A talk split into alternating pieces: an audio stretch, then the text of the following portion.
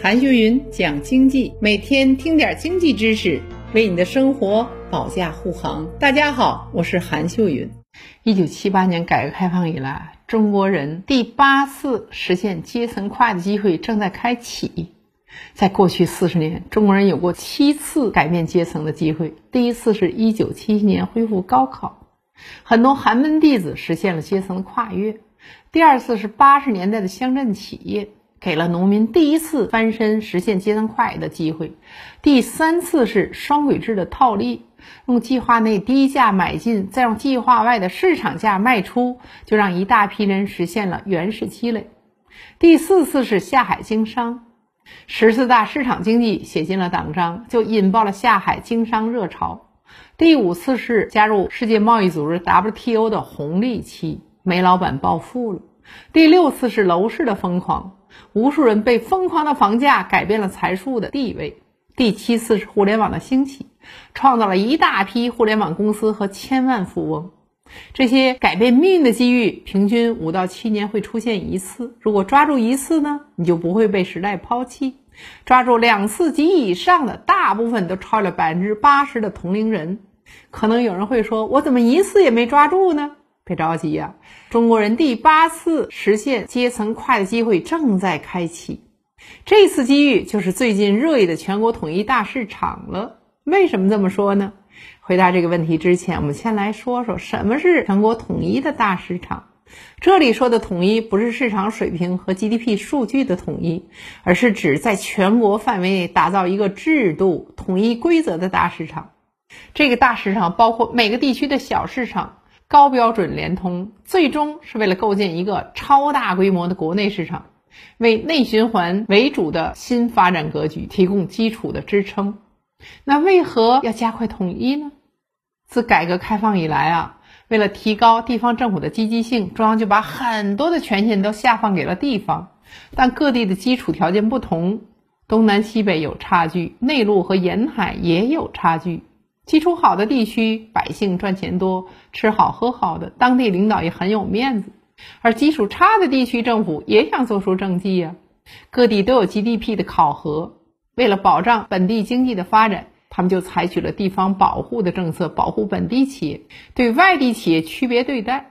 一段时间就出现了只能抽本地烟和本地酒的现象。现在这种现象虽然没了，但地方保护主义却没有结束，只是换了马甲。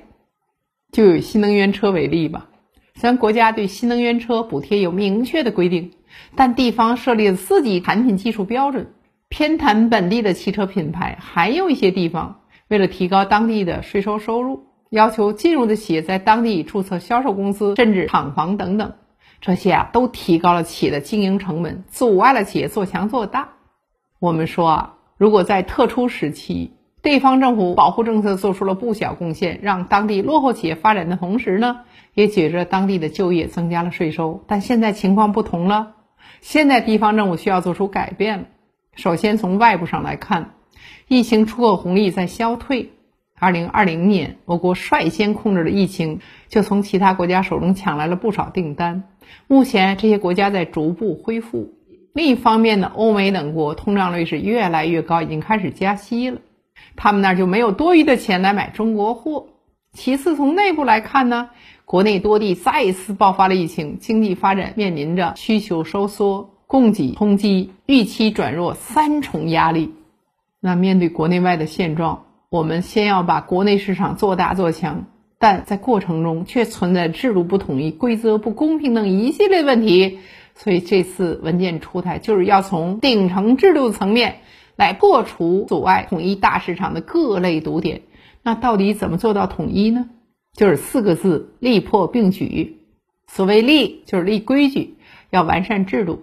以最近被热议的货车司机下不了高速公路为例，许多司机啊在本地路段畅通无阻，但到了另一个地区的路段就要通行证明，甚至有些路段不让通行。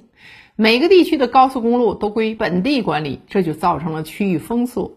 就需要国家统一制定规则，这说的是立规矩。所谓破，是指破除地方政府对市场的不当干预或过多干预。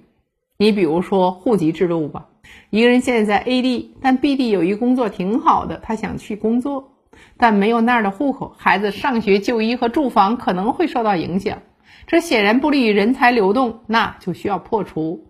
最后最重要的是啊，建立统一大市场对我们普通人有什么影响吗？如果你是企业主，统一大市场给你用市场换利润的空间。你举例来说吧，互联网电商出现前，很多个体户、中小企业老板进货大多都卖给了本地人，做的是家门口的生意，赚钱相对容易。但电商出现后，砍掉了中间商，不管是百姓还是老板，可以既做本地生意，也可以做外地生意。未来像家居家电、医疗、教育等很多行业。都要重新改写游戏规则了，进入全国统一大市场，有了足够大的市场，再加上你的好产品，赚钱机会就多了。另外，像招投标的行业，有些企业出价低，质量高，却被一些关系户挤掉了。未来除了一些涉密的招标，其他可能向社会公开，包括评标评委的意见打分也会公开。还想靠拉关系走后门赚大钱的人，以后会越来越难了。如果你是普通的老百姓，统一大市场意味着可降低你的生活成本，提高你的收入水平。在破除地方保护主义的壁垒后，全国商品流通会更加便捷。我们可以买到物美价廉的商品，大城市之间呢可以自由流动，小城市人可以更便捷去大城市务工就业，增加收入。所以普通人通过努力改善生活条件相对容易，但你要想改变社会阶层，就需要顶层制度的保障。你比如说，一九七七年的恢复高考，就是打破推荐上大学，改为统一考试。八十年代末九十年代初，乡镇企业和九二年的下海，都是抓住了计划经济向市场经济过渡的空白期等等。在实现共同富裕的过程当中，中国人第八次实现阶层跨越的机会，将以全国统一大市场为纽带，向所有人开放。理论上，人人都有机会。你做好准备了吗？好了，这一期就到这里，让我们下一期接着讲。